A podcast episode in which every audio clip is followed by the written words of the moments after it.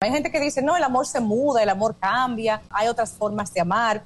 Hay muchas explicaciones, pero definitivamente el amor de pareja sí se puede dejar morir, sí se puede anestesiar. ¿Qué le pasa a la gente después de un rato que se va como aplanando el afecto, el erotismo, la relación sexual? Uno de los problemas radica en que el hombre descuida la llama de la relación. Sí, porque el ¿Y hombre... la mujer qué? Porque el rol histórico del hombre tiene mucho que ver con proveer, con garantizar seguridad a su familia.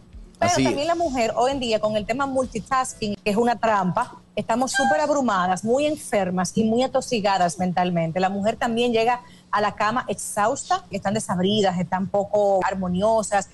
Ambos, ambos. Esto no es un tema de género, pero gustosa. básicamente, miren, cuando yo me comprometo con alguien, yo tengo un deber con esa vida y con mi vida, porque hice una mutual contigo, somos un equipo. Y hay un deber que muchas veces dejamos de hacer por comodidad, porque damos al otro por sentado. Con el tiempo se van aminorando las muestras de afecto, baja la sexualidad, baja la comunicación, no se recrean igual, no tienen el nivel de humor, de hacer planes juntos. Y señores, toda relación bajo esa dinámica va a colapsar. Esto te desanima y te hace a ti como pensar, puedo dejar esto, yo quiero envejecer aquí, yo quiero morir con esta persona en estas condiciones. Siempre se puede rescatar, claro que sí. Cuando ambas partes así lo deciden y ponen su voluntad para que suceda. El gusto, el gusto de las 12.